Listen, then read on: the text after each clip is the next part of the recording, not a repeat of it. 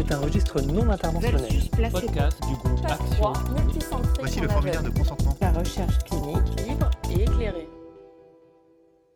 Tu présentais dans un précédent podcast l'investigateur et tu disais qu'il s'entourait de collaborateurs. Quels sont-ils? Un investigateur ne travaille jamais seul. Il est entouré d'une équipe elle aussi formée à la recherche clinique.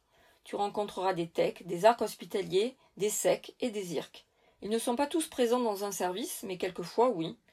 Toutes ces personnes travaillent au contact des équipes soignantes et des patients et participent au bon déroulement d'un essai clinique.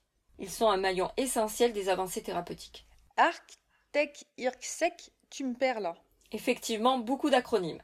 Il y a des arcs pour attachés de recherche clinique hospitaliers parce qu'ils travaillent à l'hôpital. On les appelle aussi parfois des techs pour techniciens d'essais cliniques. À ne pas confondre avec l'arc promoteur, qui travaille toujours du côté de l'industrie pharmaceutique. Puis des IRC pour infirmiers de recherche clinique, et tu rencontreras aussi des SEC pour coordinateurs d'essais cliniques, appelés aussi arc coordinateur. En pratique, que font-ils?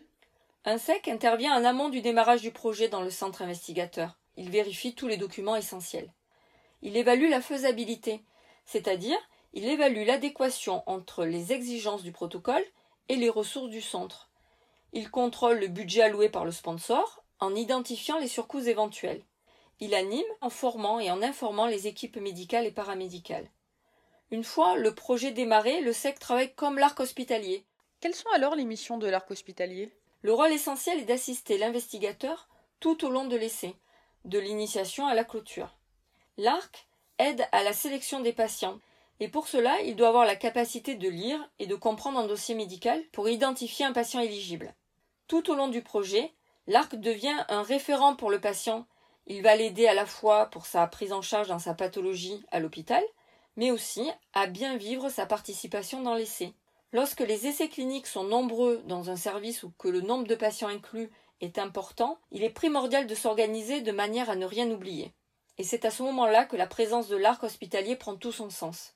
Le patient participant à un essai clinique est revu très régulièrement, et l'arc se chargera de récupérer toutes les informations et de les saisir dans une base de données.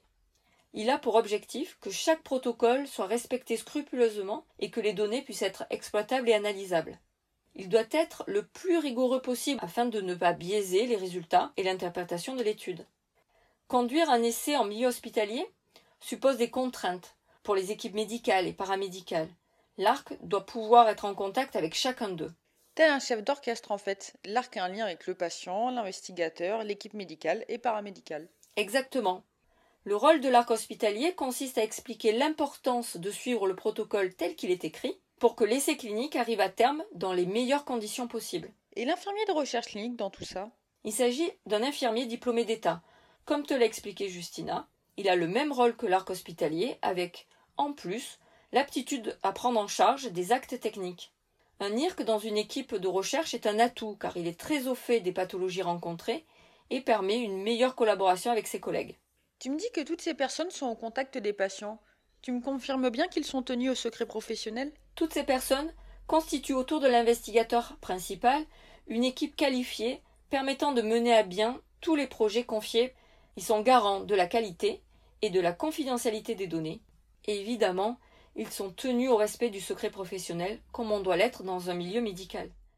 C'était la recherche clinique libre et éclairée, un podcast du groupe Action. Retrouvez le prochain épisode ainsi que l'ensemble des podcasts du groupe Action sur son site action-groupe.org.